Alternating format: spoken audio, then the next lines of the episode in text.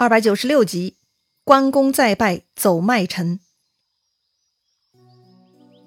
上回咱们说到，关公听了赵雷的话，派人去荆州质问吕蒙，为什么背弃盟约，偷袭荆州，还跟曹贼联合？吕蒙的回答呢，跟徐晃有点像哈。从个人角度来说，是想跟关公结好的，但是自己毕竟得听从上头的吩咐，所以嘛，立场变了也是正常的。另外，吕蒙这次非常高明。他不但成功收拢了荆州城内的人心，还试图通过这个使者收拢荆州随真将士之心。所以呢，吕蒙善待使者，拉拢使者，让他有机会接触城内将士家属，带了很多家书回去军营。这个动作呢，实在很高明。百姓嘛，都是期待和平的，这就是动用百姓的力量感召和平，涣散关公的军心啊！而且包括这个使者在内。都是吕蒙争取的对象。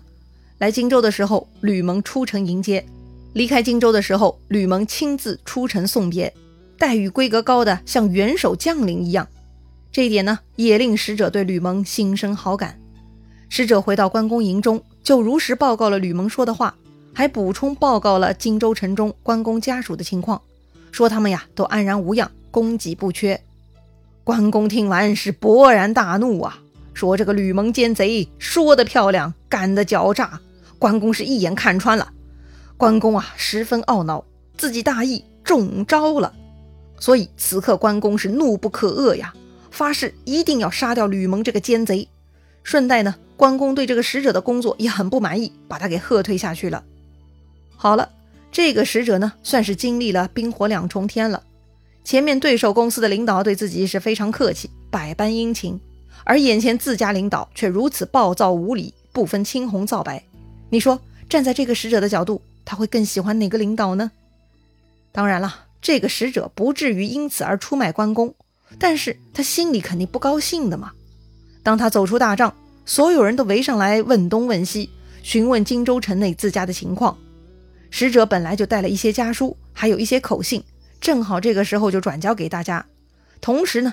使者也说了，吕蒙在荆州的管理非常体恤人民，实在是很难得呀。这个使者作为亲眼见证荆州情况的人，他说的话自然大家都很相信啊。既然家里人都好，大家也都很高兴，希望战争早点结束，回去跟家人团聚。这么一来呀，这次关公派出使者去荆州，不但没有质问吕蒙得到什么建设性的结果，反而自己弄来了一堆涣散军心的东西，真的是亏大了呀。但关公此刻沉浸在自己的愤怒中，他并没有观察到这些变化。在接下来进攻荆州的行军过程中，就开始出现军士陆陆续续逃跑事件。是啊，他们听说吕蒙善待荆州之人，所以他们就直接逃回荆州找吕蒙庇护了呀。而关公呢，他此刻没有心情反省自己，发现有人逃跑，他就更加愤怒，更是严厉地催着大军前进。正走着呢，突然路边喊声大震。对面出现一彪东吴军队，为首大将是东吴蒋钦。这个蒋钦勒马挺枪，冲着关公大喊：“云长，何不早降？”关公看到东吴之人是非常生气啊，毫不客气就骂了：“吾乃汉将，岂降贼乎？”对呀，在关公眼里，曹操是篡汉奸贼，而东吴呢就是反汉逆贼。骂完之后呢？关公就拍马舞刀冲上去砍蒋钦了。蒋钦他武功很高强吗？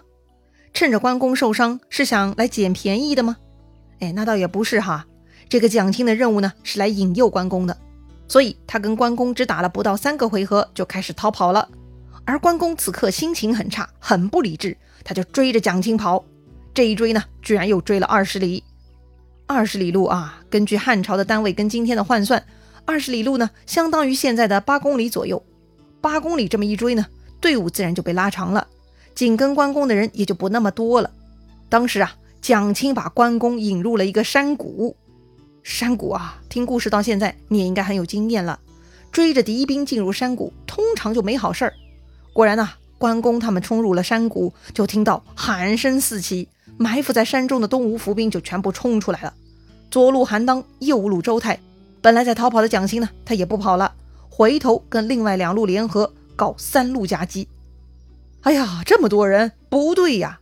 关公也不傻呀，见势不妙，下令赶紧撤军。于是呢，荆州军又开始疯狂向后跑。跑了没多远，突然看到南面山头上居然聚集了很多人，有一面很大的白旗迎风招展。吼，大白旗是什么鬼呀？这个大白旗上写着四个大字：“荆州土人”，什么意思呢？说明这些人呢不属于东吴军队，而是荆州本地人。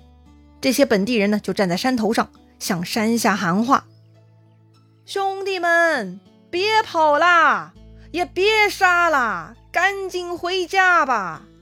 吴侯吕将军对咱们可好啦，赶紧的放下武器，回头是岸呐！”哎呀，这群混蛋居然敢扰乱军心！关公就想冲上山岗杀人了，但这个时候山坳里又冲出两路东吴伏兵，是丁奉、徐盛这两位老搭档。他们会合后面冲上来的蒋钦、韩当、周泰，五路人马是喊声震地，鼓角喧天，这就将关公给包围了。关公呢，被围在中间，手下的将士有的被杀，有的跑掉。最夸张的是，杀到黄昏之时。满山就听到荆州士兵们在呼兄唤弟、找爹的、找儿子的各种呼唤声。他们呼唤啥呀？哎呀，撤退呀！自己一方败局已定，自然要赶紧找自己人投降回家呀。这个时候对关公来说，那不是军心涣散，而是军心全部变掉了。关公呢，也试图喝止他们，但他们已经都不肯听了。反正关公也没有三头六臂，也顾不上杀死自己，所以这些人呢，此刻胆儿都肥了，保命要紧，直接跑路了。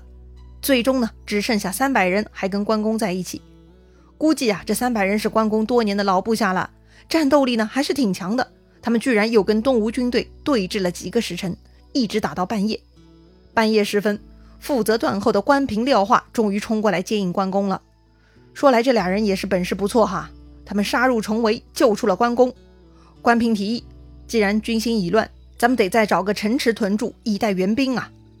嗯，这个思路很正确哈。只要躲到城里，总能撑一段时间的。那么去哪儿屯驻呢？关平提议去附近的一个小城麦城。麦城哈，麦子的麦，规模呢比不上荆州、襄阳，但其实在古代也是个重要的城池。相传呢是春秋时期的楚昭王所建。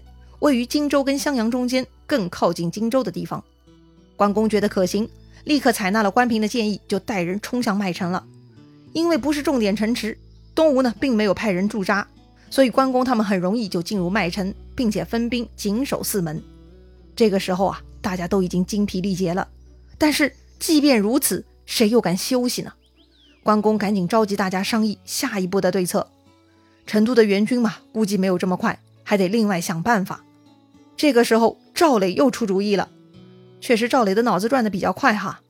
赵磊说呀：“此处距离上庸比较近，那里有刘封、孟达把守，差人去那儿求救，他们派人过来就能撑一阵子了。”确实，这回赵磊的建议非常正确。所谓远水解不了近渴，还得从附近找人来帮忙啊。不过呢，正当他们在商议呢，下面来报说东吴兵已经追上来包围麦城了，也就是说。如果想要再去找援兵，就得有人冲破东吴的包围才行。此事一般人是做不到的，怎么办呢？关公就问了：谁敢突围去上庸求救？廖化呢应声而出，说他愿意去。好，关公很高兴，立刻修书给廖化带上，饱餐一顿就开门出城了。为了确保廖化平安出城，关平特意也出城送了一段。当时呢，围住城门的是东吴的丁奉。关平奋力冲杀，杀退了丁奉。廖化趁势就杀出重围，投奔上庸去了。看廖化走了，关平赶紧回城坚守不出。本想着廖化杀出去，很快上庸就能派来援兵了吧？哎呀，可惜呀，事与愿违。啊？为啥呢？难道廖化半路又遇上其他困难，被人给弄死了？非也，廖化呢平安赶到了上庸，也见到了刘封、孟达。但是他们居然拒绝出兵帮忙，哈？是谁给了他们这样的狗胆儿？他们跟关公有仇吗？哎呀，虽然是没有深仇大恨，但是从人性的角度出发，确实是有些摩擦的。还记得当年刘备收刘封为义子的时候吗？关羽是反对的，关羽是站在刘备的立场考虑，因为刘备已经有了自己的儿子阿斗，再收养一个义子，那将来必定生乱。所谓生乱，就是会出现抢夺继承权的问题嘛。当时刘备不以为然，觉得只要自己对他好，刘封自然也会投桃报李，对自己好的，有什么好乱的嘛？所以呢，刘备就收下了刘封。不过呢，虽然关公当年提出过反对意见，但既然大哥坚持收下了刘封，关公也不说啥了。之后呢，大家叔侄相称，相安无事。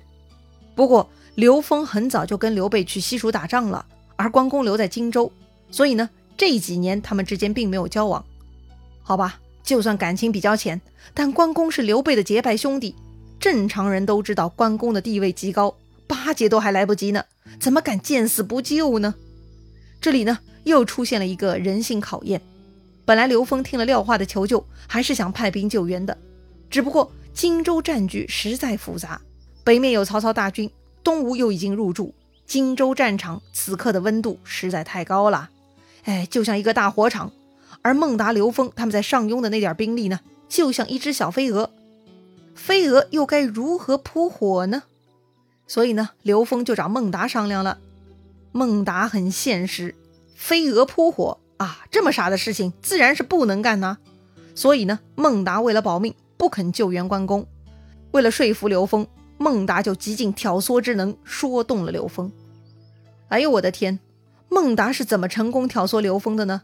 到底什么样的理由可以让刘封有胆不救关羽？难道他就不怕刘备找他算账吗？哎呀，人性啊，真的是细思极恐啊！具体原因，下一回咱们接着聊。